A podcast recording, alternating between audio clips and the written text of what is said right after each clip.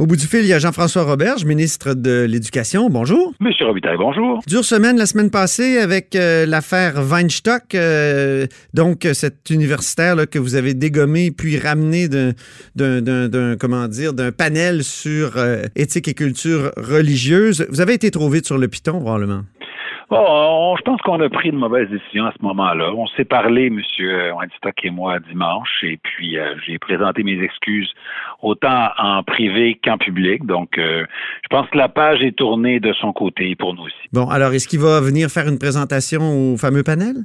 Ben, il, tente de se libérer. La seule chose qui pourrait l'en empêcher, c'est un conflit d'horaire. J'ai pas la confirmation finale parce que je pense qu'il va donner un cours au moment du prochain panel, mais il est possible qu'il se libère et qu'il soit présent. Qu'est-ce que vous dites aux universitaires aujourd'hui qui écrivent encore des lettres pour dénoncer cette affaire-là? Euh, comment vous, vous allez pouvoir les, les rassurer là, parce qu'ils questionnent votre crédibilité?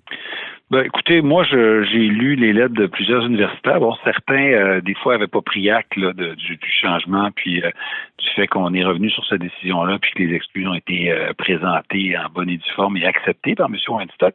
Mais j'ai vu aussi plusieurs communiqués, appels, lettres ouvertes, notamment de la Fédération québécoise des profs d'université, qui soulignaient le, le, bon geste qui a été posé à la fin, puis qui disait que c'était derrière nous, qui était rassuré. Donc, je le répète, pour moi, c'est derrière nous. On peut, on peut avancer. Parfait. Belles écoles maintenant. Euh, superbe annonce ce matin.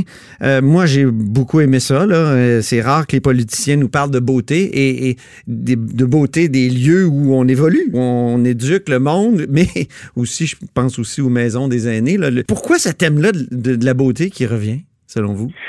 Ben, c'est dans notre ADN, hein, depuis le début, avec euh, ce qu'on voulait faire, puis ce qu'on fait, ce qu'on commence à faire avec les, les zones d'innovation, où on voulait avoir des partenariats, là, cégep, université, entreprise, mais aussi quartier, euh, revitalisé, euh, du beau, des musées, l'accès au fleuve, redonner les berges du fleuve aux Québécois, la notion de, de fierté, puis de design architectural, d'audace, dans notre ADN.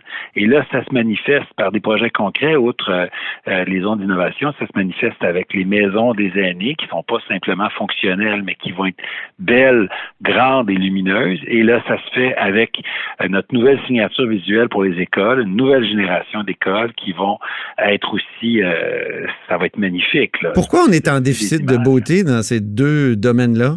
Écoutez, il faudrait demander à ceux qui ont été au gouvernement euh, dans les dernières décennies, mais je ne sais pas. J'ai l'impression que on se pensait trop pauvre pour à la fois prendre soin du monde et se donner un cadre bâti inspirant.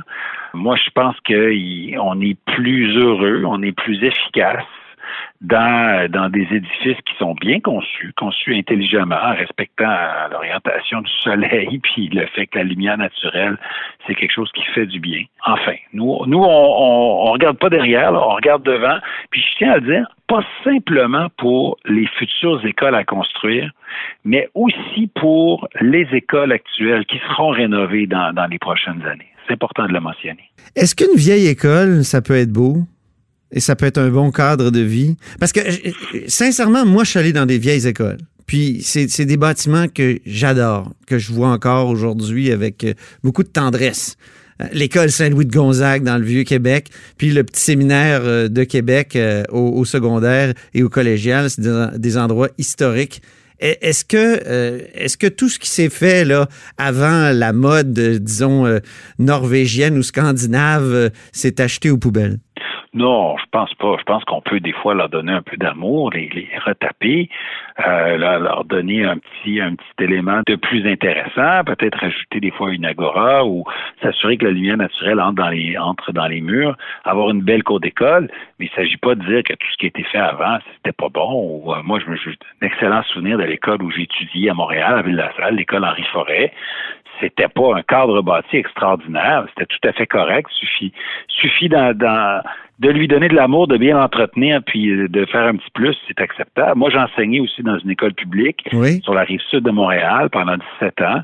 Euh, une école qui avait été bâtie, si je ne m'abuse, dans les années 80. Je ne vais pas dire des gens d'erreur. Oh, ça devait pas être beau, ça. Euh, c'était pas un ode à l'architecture. C'était, euh, bon, il y avait des fenêtres de C'était style Brejnev, Brejnev ou Staline? Brique, brique brune, Mais euh, outre le fait que c'était très sombre à l'intérieur, là, dans les corridors, mais bon, les écoles, les, les, les locaux étaient pas exigus, puis on n'y était pas malheureux. On peut faire mieux. On, peut, améliorer les choses. On peut faire entrer des plantes. On peut euh, faire un, faire un puits de lumière euh, dans un toit. On peut se mettre des couleurs vives. On peut avoir une, une cour d'école qui est fonctionnelle et aménagée. On peut assurer la qualité de l'air puis être heureux dans des vieilles écoles. vous savez, vous savez ce que les oppositions vont dire. On a beau avoir des belles écoles, mais s'il n'y a ah. pas de, de, professeurs dedans, il y a 300 quoi euh, classes où il n'y a pas de professeurs titulaires. c'est, Donc, il y a vraiment une pénurie ben oui, en Qu'est-ce que vous leur répondez? Début septembre, ben, il faut faire attention. Début septembre, il en manquait 360, là, et dont euh, plus de 80% étaient dans la région de Montréal. Fin septembre, il en manquait 100 quelques. Euh, je prétends pas qu'on a, qu'on a terminé de, de passer à travers la pénurie d'enseignants, mais je veux dire, on y travaille, on, rend, on rend l'enseignement euh, plus intéressant, on crée toutes sortes de formations d'appoint pour rapatrier les talents dans la formation enseignante, on fait des missions à l'étranger. Euh, écoutez, là, si l'on bâtit des belles écoles, euh, ils vont dire Ah, il n'y a pas assez de professionnels. Quand on a ajouté 150 professionnels, ils disent Ah ben les écoles sont pas sont pas bien rénovées. on rénove les écoles, ils vont dire Ah, il y avait du plomb dans l'eau on est en train de corriger le problème du plomb dans, du plomb dans l'eau. Ils vont nous dire, ah, je ne sais quoi d'autre.